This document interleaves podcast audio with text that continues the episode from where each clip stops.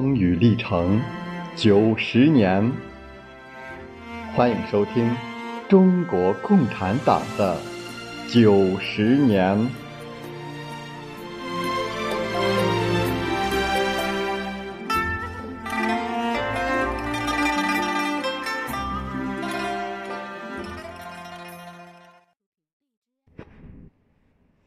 五四运动的直接导火线是中国在巴黎和会上的外交失败。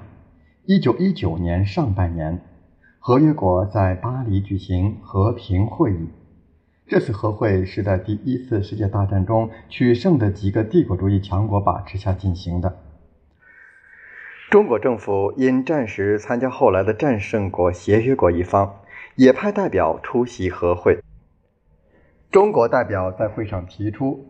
废除外国在中国的势力范围，撤退外国在中国的军队等七项希望，和取消1915年中日协约及换文的陈述书。这两项提案是合情合理的，但都遭到了拒绝。会议竟规定，德国应将在中国山东获得的一切特权转交给日本。和会给予中国的，只是归还八国联军侵占北京时被德国夺去的天文仪器而已。中国代表指出，此次和会条件办法实为历史所罕见，并对和会的这种做法提出抗议。但是，北洋军阀政府屈服于帝国主义列强的压力，居然准备在这样的合约上签字。消息传到国内，激起了各阶层人民的强烈愤慨。以学生斗争为先导的五四爱国运动就如火山爆发一般的开始了。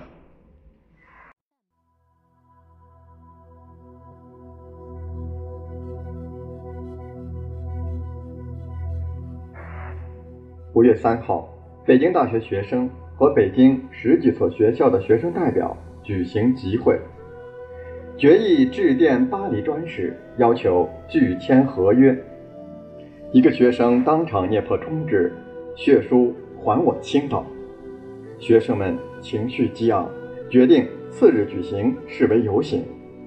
五月四号，北京十几所学校的学生三千余人齐集天安门前举行示威。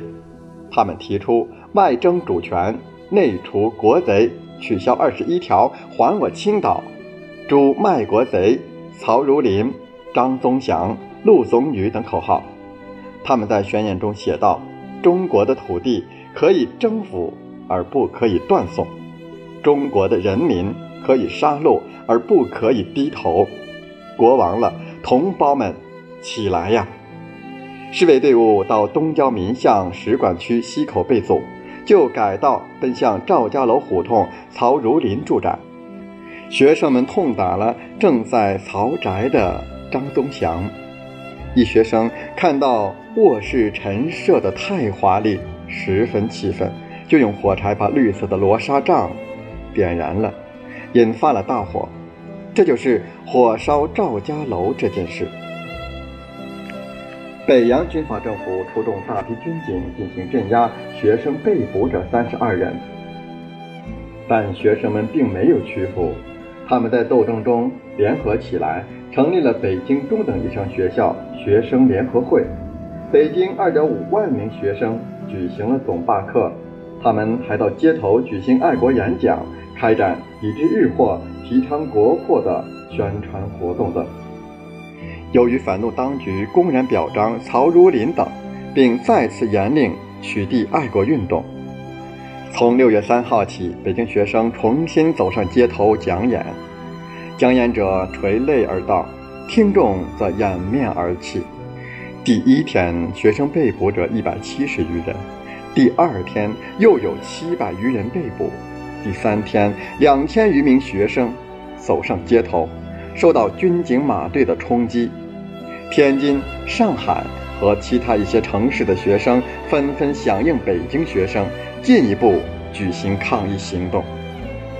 这时。一个重要的事实发生了：中国工人阶级开始以独立的姿态登上政治舞台。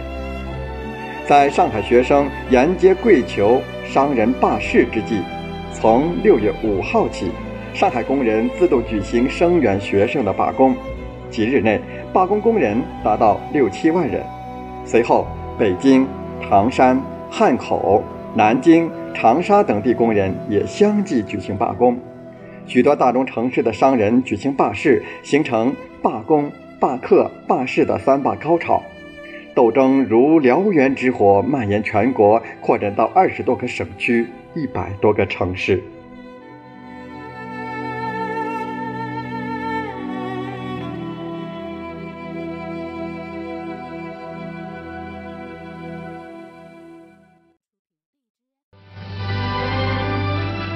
不忘初心，牢记使命。欢迎继续收听中国共产党的。九十年，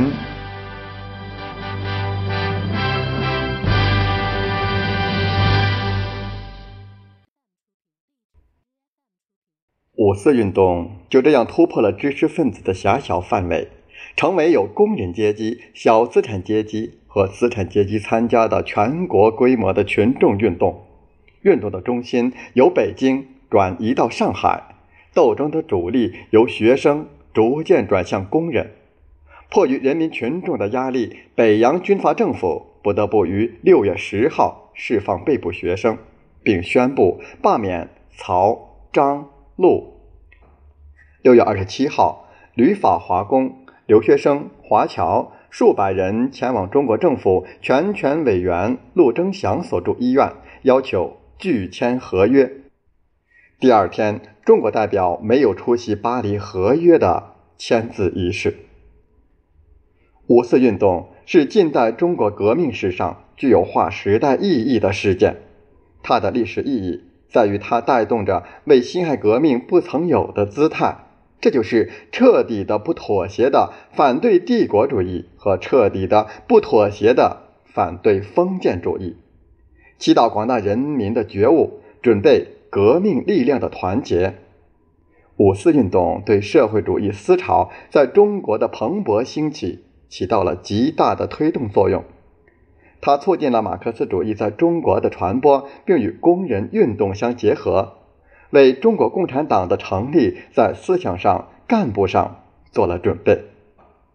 因此，它标志着中国新民主主义革命的伟大开端。